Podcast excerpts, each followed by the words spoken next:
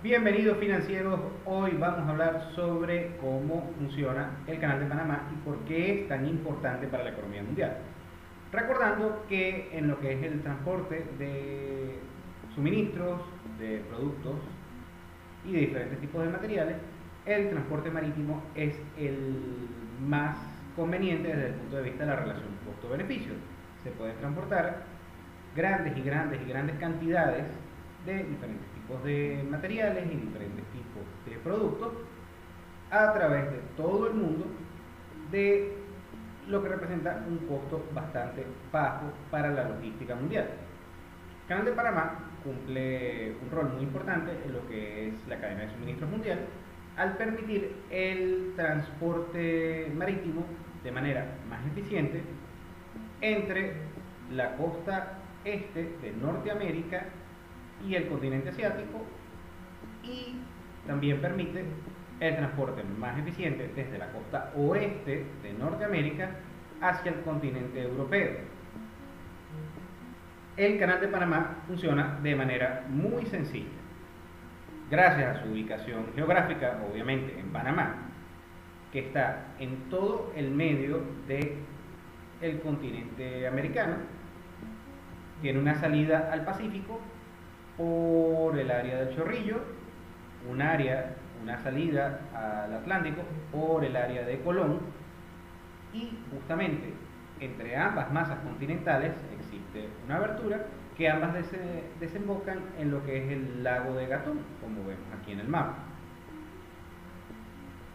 Para hacer este transbordo, el problema y el inconveniente logístico que enfrentaron los desarrolladores del canal a principios del siglo XX fue que el lago de Gatún tiene una altitud de 27 metros sobre el nivel del mar, lo que requiere un proceso de ingeniería bastante complicado que se desarrolló de manera simple para poder llevar los diferentes tipos de embarcaciones, de navíos, desde el Atlántico al Pacífico y viceversa. Una embarcación que llega al canal de Panamá, ya sea desde el Atlántico o desde el Pacífico, tiene que pasar por un sistema de esclusas. Este sistema permite que los diferentes tipos de navíos puedan subir estos 27 metros sobre el nivel del mar hasta poder llegar al lago de Gatún y luego desembocar en el lado opuesto del océano al cual quieren cruzar. Este sistema de esclusas es bastante, fue bastante difícil de desarrollar, pero permite el funcionamiento bastante eficiente de lo que es el canal de Panamá. Recordando también que el canal de Panamá obviamente cobra, tiene ciertos ingresos que necesita para este mantenimiento, quitando la ingeniería. El costo es alrededor de 90 dólares por container de carga. También hay que recordar que antes de la ampliación que comenzó a ser operativa en el año 2016, el canal de Panamá solo permitía navíos con hasta máximo 5.000 TEU. Un TEU es la unidad que se utiliza en el mundo del transporte marítimo. Es un container de 20 pies de longitud. Después de las ampliaciones, el Canal de Panamá permite navíos de 15.000 TEU, lo que hace más eficiente el proceso de transporte de carga marítima en el Canal de Panamá. Para que una embarcación pueda pasar por el Canal de Panamá, tiene que tener unas dimensiones bastante específicas, que son no ser más largo de 366 metros y una anchura que no sea mayor de 51 metros. Estas dimensiones son las que se conocen como Neo-Panamax y muchas de las embarcaciones a nivel mundial están desarrollando, están construyendo este tipo de embarcaciones para poder ser amigables a la hora de cruzar con el canal de Panamá. Ya como mencioné anteriormente, la, el máximo la máxima capacidad de carga que puede tener una de estas embarcaciones es de 15.000 TEU, es decir, 15.000 containers de 20 pies de longitud. Sin embargo, en el mundo existen diferentes tipos de navíos y embarcaciones que pueden incluso tener una capacidad de carga entre 40.000 y 50.000 TEU. Estas no son aptas para circular por el canal y más que todo se usan en el continente asiático. La logística del canal de Panamá obliga a que muchos, muchos actores importantes en la industria de la logística internacional tengan que hacer cambios radicales a sus estrategias y a su infraestructura.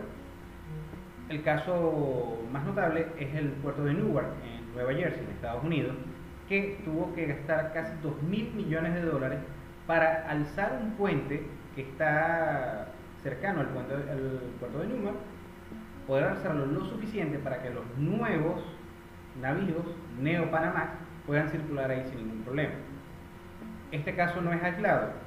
Todos los puertos de la costa oeste y de la costa este, o por lo menos los más importantes, han tenido que hacer radicales renovaciones y adaptaciones para que estos navíos Neo Panamax con estas características puedan circular en sus puertos. El canal también obliga a diferentes tipos de estrategia y logística en el mundo del transporte marítimo.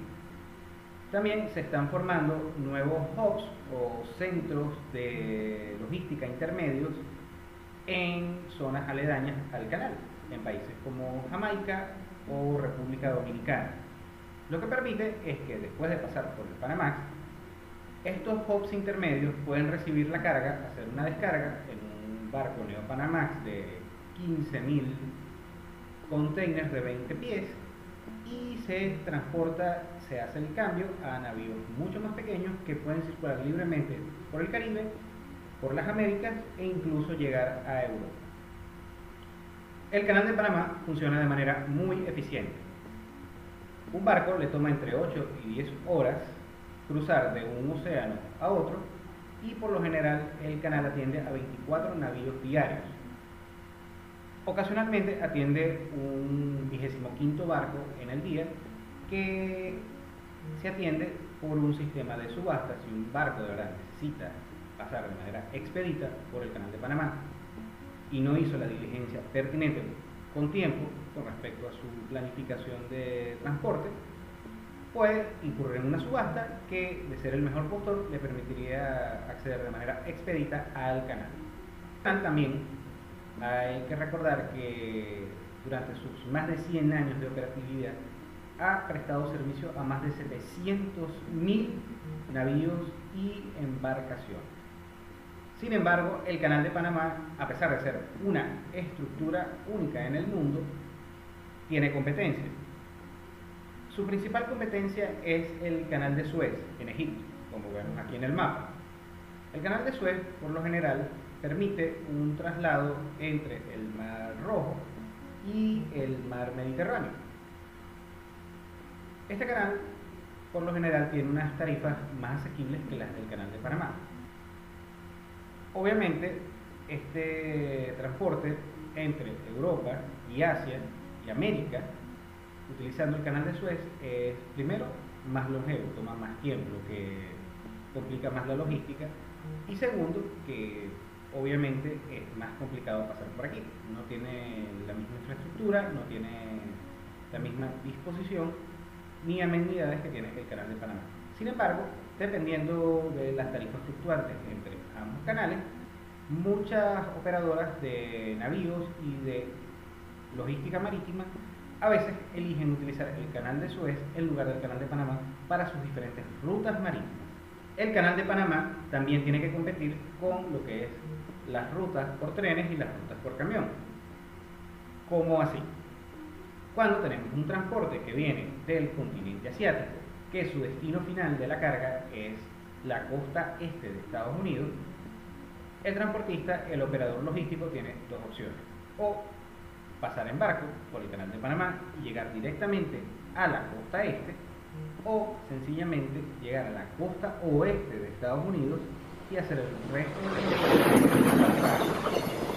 o vía tren esto dependiendo de la logística o dependiendo de la necesidad inmediata sobre la carga, el transportista muchas veces elige llegar directamente a la costa oeste, poner todo en los trenes, que los trenes es una manera eficiente y relativamente económica de transportar carga, llegar a la costa este de Estados Unidos y muchas veces, a pesar de que se puede pagar un poco más utilizando el canal de Panamá, el proceso se hace un poco más expedito, lo que ahorra al final, mejora la logística y si el, resultado final es tener una carga expedita, puede incluso mejorar la economía de todo un sistema de cadena de suministro. Y bien financieros, esto va a ser todo por hoy. Por favor, si disfrutaron este video, regálame tu like, deja tu comentario, comparte este video a alguien que le pueda interesar. Suscríbete al canal si no lo has hecho y nos vemos en el siguiente video.